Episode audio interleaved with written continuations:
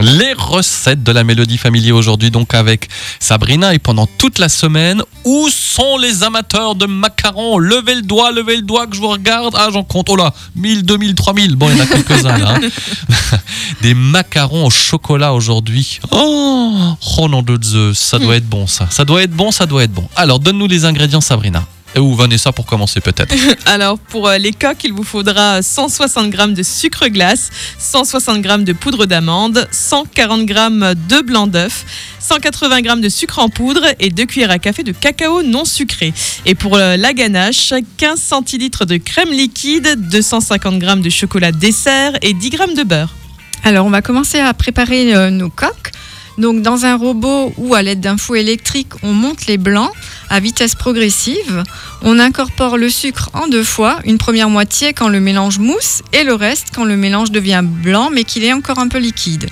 On monte jusqu'à obtenir une meringue bien ferme. On tamise la poudre d'amande. Il doit rester donc 160 g de poudre quand c'est tamisé. Et on fait de même avec le sucre glace.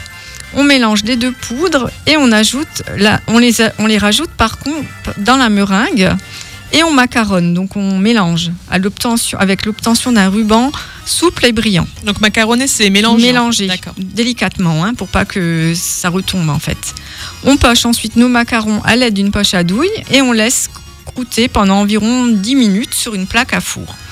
Ensuite, on enfourne le tout à 150 degrés pendant environ 12 minutes selon la taille des coques bien sûr.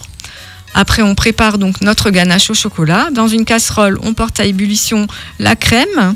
On éteint le feu, on rajoute le chocolat coupé en carrés et on incorpore la, crème tout en remuant à l'aide d'une cuillère en bois. On ajoute délicatement le beurre jusqu'à ce qu'il se dissoude. On termine en fouettant la ganache de façon à obtenir une euh, consistance légèrement mousseuse. Pas comme une mousse au chocolat, mais que ce soit un peu plus ferme pour pas que ça soit trop liquide. Ensuite, on dresse nos macarons. Donc pour les accoler, on dépose une cuillère à café euh, de, cette, de ce mélange et on les, on les met en deux, on les accole quoi, hein, comme un chocorème en fait. Bah oui, c'est ça. Je pense qu'on sait tous après monter les, Les macarons. Les macarons, voilà. On les laisse reposer au frais, à l'abri de l'humidité, et on les sert euh, quelques heures après. On les consomme le même jour ou dans les 3 à 4 jours qui suivent. D'accord, d'accord. Et on se régale. Enfin, moi, je pense pas que ça va durer très longtemps hein, quand tu les prépares. à mon avis, ça reste Ah, pas très quelques longtemps dans qui le bol. déjà. oui, oui, oui, oui, oui, oui. Et toi, Sabrina, c'est ton parfum préféré, tu disais Ah, les- moi, euh, c'est mon péché les macarons au chocolat. Au chocolat.